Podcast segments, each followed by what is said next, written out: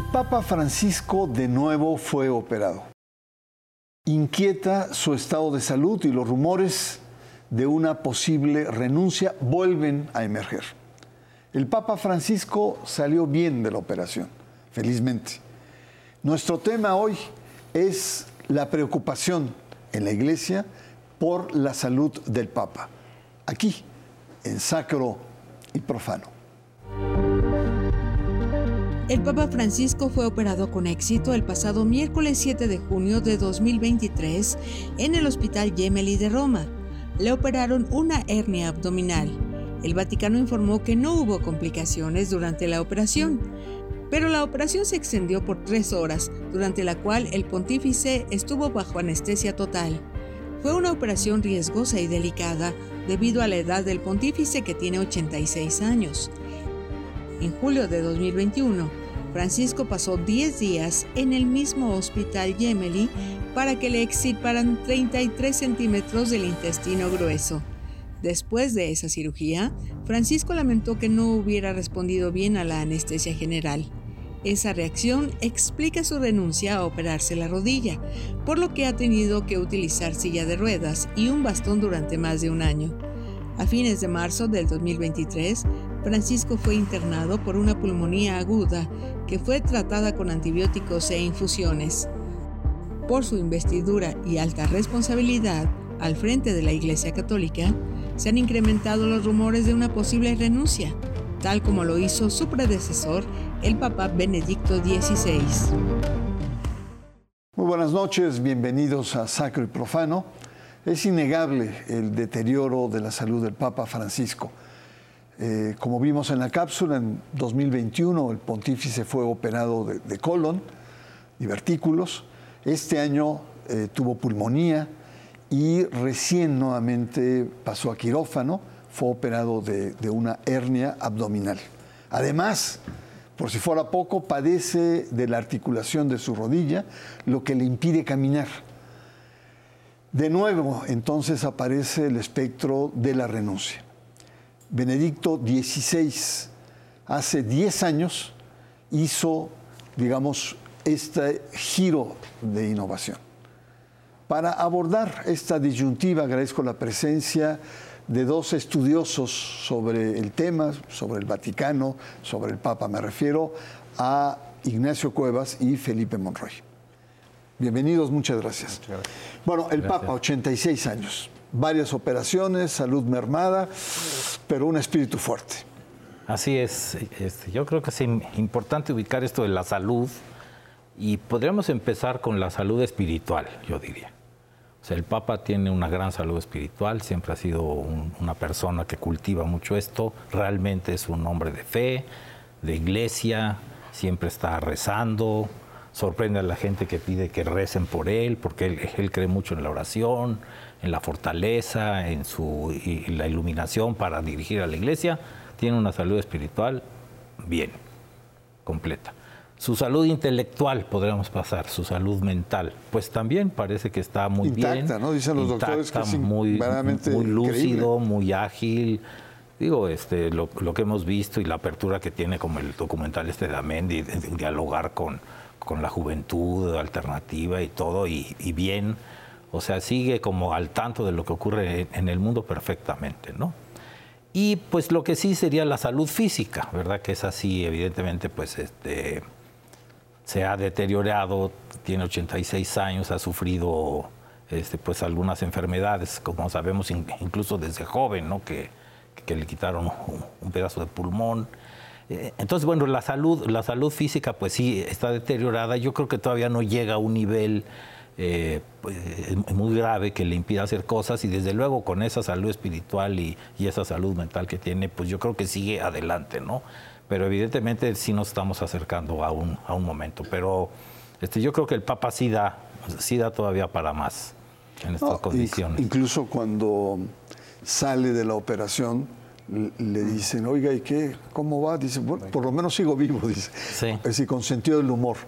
Y que, pues, eh, tuvo, la, pasó mal con la anestesia, ¿no? Que, eh, la anestesia puede tener efectos secundarios muy fuertes. De hecho, por eso no se quiso operar la rodilla. Incluso, aunque no fue anestesia general, no quiere saber nada de la anestesia, pero aquí no, tuvo otra más que admitir, esperemos que, no, que no le pegue. y, sale con gestos de, platicar con las otras personas que están enfermas y decirlos y todo. Felipe, en los últimos meses su salud se, evidentemente que se ha deteriorado, ¿no? O sea, esto que, plantea Ignacio. Sin embargo, él dice que no va a renunciar. Así es. Y lo ha dicho de diferentes maneras. Es un cargo vitalicio, dice, ¿no? Entonces, ¿qué, piensas? ¿Qué piensas con este planteamiento? Yo creo que eh, el tema de la salud, de la salud humana, es decir, de la propia naturaleza del cuerpo humano, quizá en la modernidad o en la posmodernidad en la que nos encontramos, se pone en un plano muy eh, eh, menor o, quizás se relega como el espacio que sea demasiado íntimo, en donde no están permitiendo los demás. Y en el caso de una personalidad como el Papa Francisco, pues cada una de sus dolencias pues saltan y, se comparten. Y al final también, al ser no solamente un, personaje de obvio eh, interés político y público, sino evidentemente espiritual, religioso, pues también necesita dar cierta, eh, poner cierta cara frente a la enfermedad y también las responsabilidades que tiene como líder de la Iglesia Universal. De hecho, en su, en su anterior hospitalización, eh, una cosa que yo con honestidad vi mal fue que incluso durante su estancia saliera a saludar o fuera al, al pabellón de los niños que estaban allí en el hospital ¿Y por qué lo veo mal? Porque a veces quizá eh, por estar haciendo, por el activismo, por, por, querer demostrar que estás fuerte, que estás sano, quizá pierdes de vista justamente esta parte central, individual, emocional, espiritual de la salud que necesita esa paciencia y esa, esa, esa sensación de, de, paz, de, relajar, de relajarse, de no estar siempre con el activismo que estamos inundados en esta modernidad. Pero bueno, es el Papa, es gobernante, es un líder y a veces como que pone, echa, pone el pecho enfrente, ¿no? Frente a la enfermedad, que no necesariamente es tan positivo, ¿no? Eh, personal, individual, espiritualmente hablando. Y también político, ¿no, Felipe? Sin duda. Porque eh, hace dos años, cuando tuvo la primera operación de intestinal, pues ya lo andaban este, este, matando, ¿no? Ya, ya, lo andaban haciendo su funeral sus malquerientes, ¿no? Así es. Y fue también como un gesto decir, a ver, tranquilos, ¿eh? Tranquilos porque todavía hay papa para rato. Exacto. Vamos a una pausa, estamos conversando en torno a la salud del papa, que vemos que hay un deterioro físico, sin embargo acá nuestros eh, invitados nos han hablado que hay también una excelente estado de salud espiritual e intelectual. Vamos a una pausa eh, y regresamos. Usted está en sacro y profano.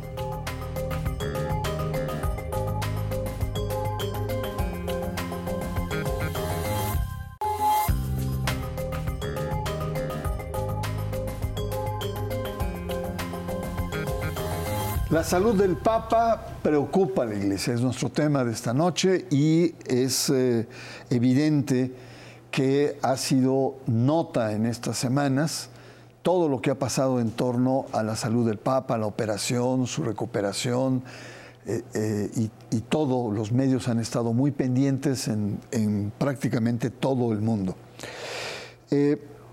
Nacho, tenemos como varios modelos, digamos, de, enfermedades del Papa, por lo menos recientes. Tenemos a, Juan Pablo II que aguantó todo, ¿no? Y fuimos testigos de cómo el Parkinson fue acabando letalmente con un personaje eh, mundial y, resistió hasta el último momento. Decía, si Cristo aguantó en la cruz, yo es lo menos que puedo hacer. Y el otro extremo es su sucesor, Benedicto XVI, que dice eh, que cuando empieza a enfermar y empieza a ver su salud, y parece ser que fue en México a raíz de la caída que tuvo en, León, cuando dice ya no puedo más, y renuncia a un hecho inédito en la vida de la iglesia. Entre estos dos modelos de un papa heroico que llega hasta el final, con mucho sufrimiento, un papa que dice que es como más, más eh, racional, más lógico, dice ya no puedo más, ¿Cómo ubicas a Francisco que dice, yo voy, sigo para adelante?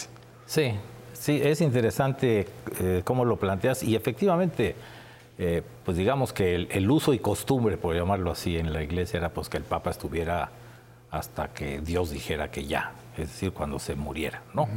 Y así fue, pero claro, con esta expectativa de vida que se, que, se ha prolongado, eh, con las enfermedades que se controlan, pues claro, se empieza a ver una figura eh, pues con, con, achaques y como ahí estamos en, en épocas muy mediáticas, pues ver a ver a un papa enfermo, pues, pues también es un impacto fuerte. ¿no? En Canadá impresionó, como digo, con silla de ruedas, ¿no? Sí, sí, sí, con silla de ruedas, eh, este, o, bueno, renqueando en otras ocasiones, pero digamos refiriéndonos a Juan Pablo II, que el contraste pues fue brutal porque empezó relativamente joven para ser papa, creo que tú alguna vez lo definiste bien, el atleta de Dios, el, el rockstar, y hablaba y todo, cómo comunicaba, una figura realmente impresionante este, como líder mediático y cómo pues se nos fue acabando, ¿verdad? La edad. Era, y, el atentado. el atentado, claro, que sufrió allá en, la plaza de San Pedro. Y bueno, pues una serie de cosas que lo llevan, pero efectivamente él, quiso quedar hasta el final, pero yo creo que, que, pues era un espectáculo, pero ya como desagradable y alguna gente también empezaba a ver, pues esa es la iglesia, un, un hombre decrépito, que ya no puede comunicarse, que no sé qué, y, parecía que eso es la iglesia. Entonces también hay que pensar no solo en el Papa, eh, el Papa no debe pensar en sí, sino en la iglesia, qué imagen La imagen que proyecta. Yo recuerdo a, a Císola, un vaticanista muy agudo, eh, que decía eh, que las patologías de Juan Pablo II eran las patologías de, la, iglesia. ¿no? Una, la imagen que estaba proyectando. Pero por otro lado, otros decían, no, es que es tiene una imagen de patriarca, de un anciano santo, ¿no? En fin, había estos, estos dos. Em, eh, el tema también eh, es que anteriormente a este mundo mediático, los papas eran encapsulados y había un dicho que decía, el papa enferma hasta que muere. Es decir, eh, eh, había un misterio en torno, eh, es decir, la salud del papa era una cuestión de Estado. Eso eran secretos de Estado y nadie sabía, hasta que finalmente, bueno, se, había un desenlace final. Pero después ha venido cambiando y precisamente con Juan, Pablo II, que muy abierto a los medios, un, hombre muy abierto a los medios. Y su vocero era médico. Y, y además este, su, su, vocero, sí, me acuerdo muy bien, un, un hombre de Opus Dei. ¿no? Eh, bueno, eh, eh, la cuestión ahora es que nos hemos ido al otro extremo, ¿no? Y la enfermedad, los achaques y tal se convierten en grandes piezas y actos mediáticos al grado de que se está haciendo de la salud de los papas un espectáculo mediático. ¿Qué piensas de estos contrastes que en tan poco tiempo, secreto y ahora realmente un espectáculo? Yo creo que, retornando un poco a lo primero que estaba comentando, el, tema de la antropología humana, es decir, es, un ser humano que ciertamente tiene toda esta carga política, espiritual, religiosa, tan mayúscula que a veces como que perdemos de vista justamente esa esa humanidad profunda en la que nos encontramos. Y los aparatos eclesiales, eclesiásticos, también eran demasiado grandes, profundos y delicados, diplomáticos, para no mostrar justamente todas estas falencias o dolores del ser humano, porque necesitaba mostrar justamente esto, ¿no? El, Papa sigue sano y, al otro día está muerto, ¿no? Punto. Y todas sus enfermedades podían haberse eh, silenciado por razones políticas muy comprensibles. El, asunto es que yo creo que cada pontífice, al ser este máximo representante tanto ejecutivo, legislativo y judicial de la propia Iglesia Católica, del Vaticano y a nivel universal, pues como que también puede darle justamente esa dimensión muy personal sobre cómo quiere que traten eh, desde sus primeros colaboradores o la Iglesia en general, cómo tratar justamente esas dolencias, esas falibilidades humanas. Yo creo que el caso de Juan Pablo II pues, fue muy, muy desgastante, muy largo. Se compara a otros casos también históricos, ¿no? En donde algunos líderes vitalicios pues se van desgastando y uno ya está viendo, ver, los periódicos así eran, ¿no? En los años 60, 70, todos los días empeoró un poquito, mejoró un poquito. Y acá estamos con este fenómeno, ¿no? Pero eh, yo creo que cada, cada uno de los pontífices pone ese acento y Francisco creo que lo ha puesto con, eh, con mucha inteligencia, no solamente política e intelectual, sino también espiritual, con la participación el año pasado en el famoso perdón celestiniano. Eh, Celestino fue el último papa que renunció antes de Benedicto, 1290 y tantos, por presiones políticas, etcétera. Pero fue como una manera de decir, esto, estas son las condiciones históricos, sociales, culturales, eclesiales que pueden motivar a la renuncia de un pontífice. Y hasta que yo me vea en esas circunstancias, quizá pudiera tomar la decisión de renunciar. Nacho, hay otro, otra arista, y es la arista del poder. Cuando un papa enferma, se debilita, ya no tiene la capacidad, el control de estar, digamos, enterado de todo, de mover los hilos, etcétera, y emergen las burocracias, la curia. ¿no? Tienes a Benelli con, con, Pablo VI, tienes al poderosísimo Ángelo Sodano con Juan Pablo II, tienes a Bertone con Benedicto XVI, y ahora tenemos un secretario de Estado muy discreto. Pero para empezar, esta, digamos, este binomio ante la, el decaimiento físico de un papa, la emergencia de poder en la curia romana.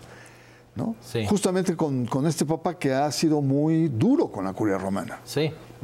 Sí, yo creo que este, pues está ese rejuego de poder ahí. De, por sí, yo creo que lo que le ha pasado a Francisco es que él, como trae ideas y actitudes diferentes a lo tradicional, cómo se manejaba la iglesia, digo, tenemos muchos ejemplos, ¿verdad? La diversidad sexual, este, los gestos de celebrar eh, la Semana Santa en penitenciarías y demás, y, algunas cosas que no van tan embonadas con eso, pues él, no ha tenido tanto poder como lo tuvo Juan Pablo II y Benedicto XVI, porque ellos yo creo que sí estaban como, como muy alineados con lo que el Vaticano históricamente quería y hacía. A este Papa le ha costado trabajo, muchas ideas novedosas que tenía, pues no han avanzado. Entonces creo que con más razón si empieza a deteriorarse su salud, pues la curia, la curia empezaría a avanzar, a tratar de como atenuar algunos episodios que ¿Lo ves como una amenaza? Incluso? Lo, veo como una amenaza y yo creo que él, él sabe y él a lo mejor parte de lo que quiere cerrar es como dejar pues más o menos afianzadas algunas cosas, algunas actitudes que ha empujado. O sea, este Papa yo creo que ha tenido intenciones de cambiar algunas cosas, prácticamente no ha cambiado estructuralmente nada. No lo han dejado. No lo han dejado, pero sí ha cambiado la actitud. O sea, la actitud de este Papa es muy diferente en el diálogo, en todo. Entonces, yo creo que le preocupa eso y pues a lo mejor ahora sí, su secretario de Estado, Parolín, o Parolán, como se pronuncie, eh, pues, pues ha sido un, aliado. Y si sube él un poco de, fuerza y todo eso, pues a lo mejor que él pueda como más bien reforzar y que este papado cierre pues con, consolidando unos logros. Felipe, esto nos lleva a una, a una pregunta un poco de fondo para cerrar este bloque. Y es, los obispos, los cardenales a los 75 años están obligados a presentar su renuncia. Acá muchos ahora con este debate de las, digamos, cercanas enfermedades y decaimiento físico de los papas, se están planteando por qué no pensar también en una fecha límite de, pontificado. ¿no? Es decir, eh, tratar de evitar este espectáculo, digamos, de una decadencia física eh, que después tiene consecuencias de, tipo emocional, intelectual, etc. ¿Cuál sería tu, posicionamiento frente a esto? Y de control de la curia. Es decir, ha pasado donde la debilidad humana y las imposibilidades de poder seguir el nuevo gobierno, pues hace que emerjan otros poderes. Se, debatió y se debatió casi en secreto eh, en la última reforma eh, vaticana, Predicate Evangelium, donde después de todos los 10 años de trabajo con el Consejo de Nueve Cardenales, se, reestructura el Vaticano. Y se planteó justamente esa posibilidad de ponerle alguna fecha límite. Y obviamente no sucedió, eh, seguramente por decisión del propio pontífice, y eso es importante. Pero lo que ha hecho eh, Francisco en los últimos años, al menos en los últimos tres consistorios, es poner justamente a cardenales cada vez más jóvenes. A mí me sorprendió muchísimo el cardenal Marengo de Mongolia, si no sale electo papa antes, él tiene posibilidad de estar votando en un consistorio hasta el 2054 por el próximo pontífice. Es muchísimo tiempo.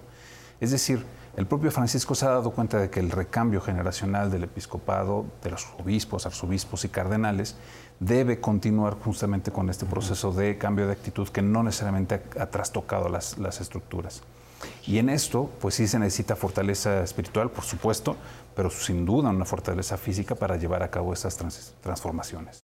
Muy bien, y eso me recuerda también la reivindicación que tiene el Papa Francisco sobre los ancianos, cómo la sociedad moderna los desecha, los descarta.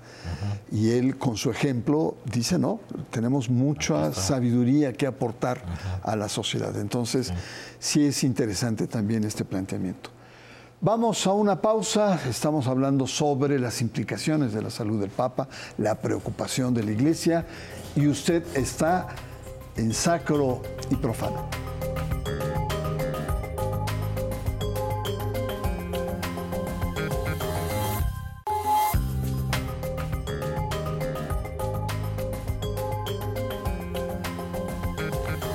Estamos en nuestro último bloque, estamos conversando en torno a diferentes aristas en torno a la salud del Papa.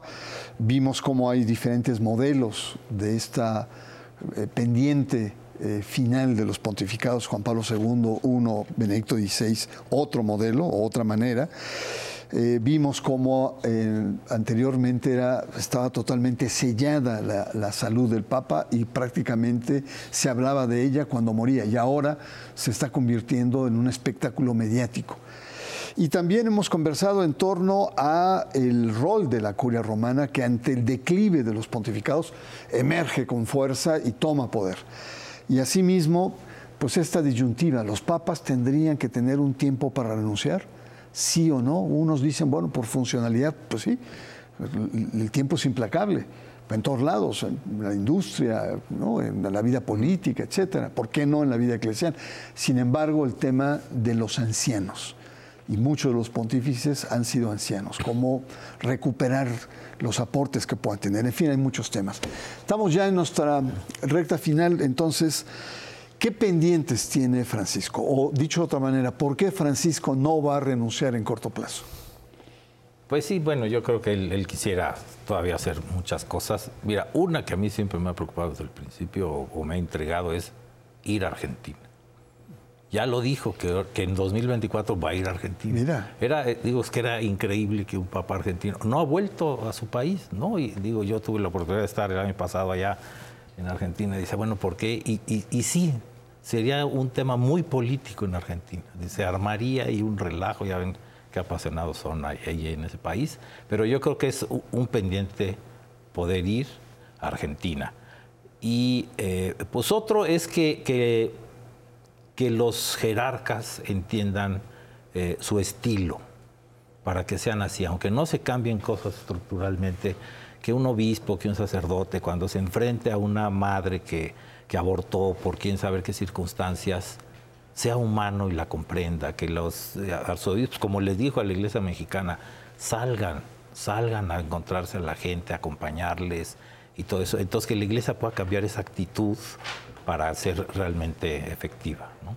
Está bien, muchos otros dicen eh, concluir el sínodo sobre sinodalidad, que es otra de las eh, la pastoralidad de la iglesia. Y los cardenales, poder tener más cardenales. Así es. Otro es afianzar la reforma de la curia, concretarla. Recién ha, habido cambios. Y quizá la más importante, su sucesión. Y como buen jesuita, estoy seguro que está amarrando navajas por ahí.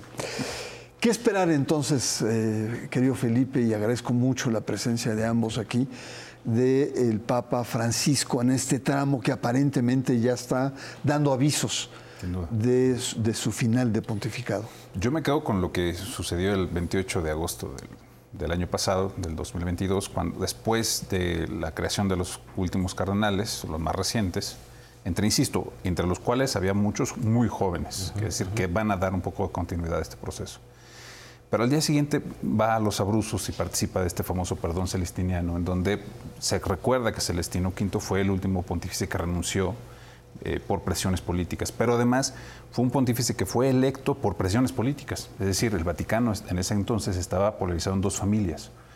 Y para no complicar todavía más la vida del Vaticano, van por un viejo, por un anciano eremita lejano que no, no sabía nada de política y desde allá lo traen. Y después le va mal, le va mal a Celestino V, eh, pero después lo canonizan. Lo más curioso es que no canonizan a Celestino V, sino a Piedro Morrone, ¿no? al hombre secular. Y yo creo que hasta que el Vaticano no se encuentre en esa circunstancia tan polarizada, tan, tan compleja, que todavía no está, gracias a, a Pietro Parolin, el secretario de Estado, yo creo que el Papa entonces no, no va a renunciar, sino hasta que estas circunstancias realmente sean muy complicadas, ¿no? hasta donde el Vaticano ya sí necesita un recambio generacional y un personaje que pueda llevar a cabo estas reformas que tanto ha impulsado Francisco. Pues muy bien, nuevamente muchas gracias. Y mm, pues eh, eh, la verdad que el Papa ha planteado que, él mismo lo ha dicho, mi oficio es vitalicio, pero también escribió una carta de renuncia como lo hizo Pío XII, em, sin pensar en renunciar.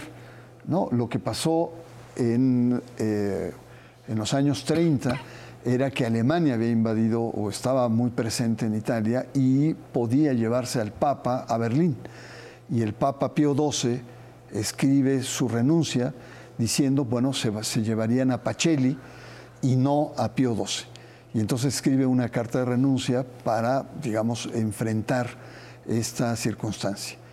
Eh, el Papa también escribe, a los dos meses de ser eh, electo pontífice, escribe una carta en donde plantea que por motivos de salud o, que ya no puede incluso el poder eh, plantear su renuncia, esta carta está ya a disposición desde el inicio del pontificado, 10 años atrás, en la Secretaría de Estado. Pero para mí lo interesante es lo que dice eh, el Papa, y yo con esto quiero cerrar. Dice, lo hice en caso de que tenga algún problema de salud que me impida ejercer mi ministerio y no esté plenamente consciente para poder renunciar. Sin embargo, esto no significa en absoluto que la renuncia de los papas deba convertirse, digamos, en una moda, en una cosa normal, porque es un oficio vitalicio. Benedicto XVI tuvo el coraje de hacerlo porque no podía seguir por su estado de salud. Este no es mi caso. Muchas gracias. Le espero la próxima semana aquí en Sacro y Profano.